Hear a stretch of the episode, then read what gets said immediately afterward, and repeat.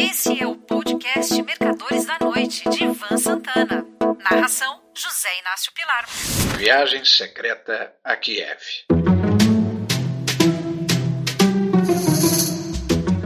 Washington, D.C. Três da madrugada do domingo passado. Faltavam ainda quase quatro horas para o nascer do sol na capital dos Estados Unidos.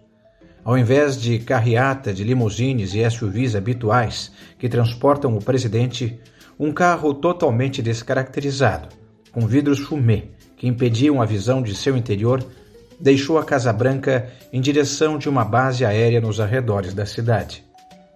No interior do veículo, além de Joe Biden, apenas o motorista e dois agentes do serviço secreto. Algum notívago ou madrugador que estivesse passando em frente ao prédio do número 1600 da Avenida Pensilvânia, onde fica a residência oficial mais famosa do mundo, jamais poderia imaginar que Joe Biden estava a bordo. O mais provável é que supusesse que fosse apenas um agente secreto indo para casa após o término de seu turno de serviço. O presidente poderia ter se deslocado de helicóptero partindo do jardim da ala sul da Casa Branca, como fazia quase todos os dias. Mas isso chamaria um mínimo de atenção. Com praticamente nenhum trânsito àquela hora, ainda mais sendo domingo, o carro presidencial levou pouco mais de 30 minutos até o aeroporto, que não era a habitual base aérea de Andrews, onde fica o Boeing 747-200B, conhecido erroneamente como Air Force One. Erroneamente, escrevo eu, porque esse nome é dado à aeronave que conduz o presidente, e não a alguma em especial. Ainda no interior de um dos hangares, o presidente Biden entrou no jato que o transportaria em voo direto para uma base americana em Ramstein, no sudoeste da Alemanha. Tratava-se de um Boeing 757 da USAF, United States Air Force, aeronave cuja nomenclatura militar é C-32. O Centro de Controle de Leesburg, no estado da Virgínia, responsável pelo tráfego no espaço aéreo na região da capital federal, foi informado pelos pilotos da procedência e do destino do voo, mas não de que se tratava do Air Force No. 1, por estar transportando o presidente dos Estados Unidos. Além dos pilotos e comissários, havia outras pessoas a bordo, fazendo parte da comitiva presidencial. Um grupo de agentes secretos e assessores, uma pequena equipe médica e dois jornalistas que juraram manter o sigilo total durante a viagem, tendo inclusive seus celulares sido confiscados pelos seguranças.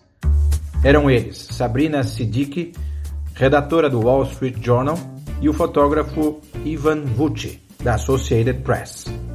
A primeira etapa do voo durou pouco menos de oito horas, tendo a parada em Ramstein demorado apenas o tempo necessário para o reabastecimento do Boeing. De Ramstein, o inusitado e disfarçado Força Aérea número 1 voou até o aeroporto de Rajov Jazionka, na ponta sudeste da Polônia, de onde o presidente Joe Biden e sua pequena comitiva foram levados até uma estação de trem, próxima à fronteira com a Ucrânia. No trajeto de Ramstein a Rajiov Jazionka e no hangar do aeroporto polonês, as persianas de plástico do Boeing permaneceram fechadas.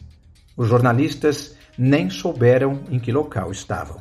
As dez horas seguintes foram percorridas por ferrovias, obviamente em um trem especial, exatamente no rumo leste, 90 graus, em direção a Kiev.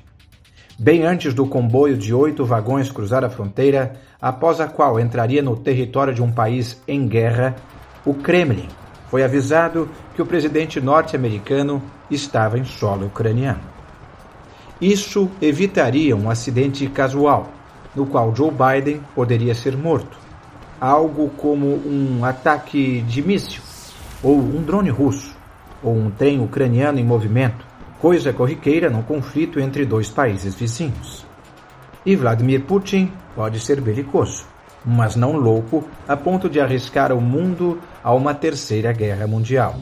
A composição chegou a Kiev às 8 horas e 7 minutos do horário local, sendo Biden recebido na estação pelo presidente Volodymyr Zelensky. A jornalista e o fotógrafo americano já haviam recebido seus celulares de volta e puderam dar a notícia para o mundo. Joe Biden ficou apenas algumas horas em Kiev, conferenciando com Zelensky. Iniciou então a viagem de regresso, que se deu sem incidentes. Embora a visita de Biden tenha tido enorme repercussão na imprensa americana e internacional, em nada afetou as bolsas de valores. O mesmo não ocorreria se o presidente americano tivesse sido atacado. Nessa hipótese, o mercado teria levado um tombo gigantesco. Viagens secretas e arriscadas de chefes de Estado não são incomuns. Durante a Segunda Guerra do Golfo, o então presidente americano George W. Bush decidiu passar o Thanksgiving Day, o dia de ação de graças, em Bagdá, junto às tropas norte-americanas, ocasião em que o próprio Bush serviu peru aos soldados. Dessa viagem, nem a mulher do presidente Laura ficou sabendo com antecedência, assim como não foram informados o pai do chefe de Estado, o ex-presidente George H. W. Bush. A versão oficial era de que Bush tinha viajado para um rancho no Texas.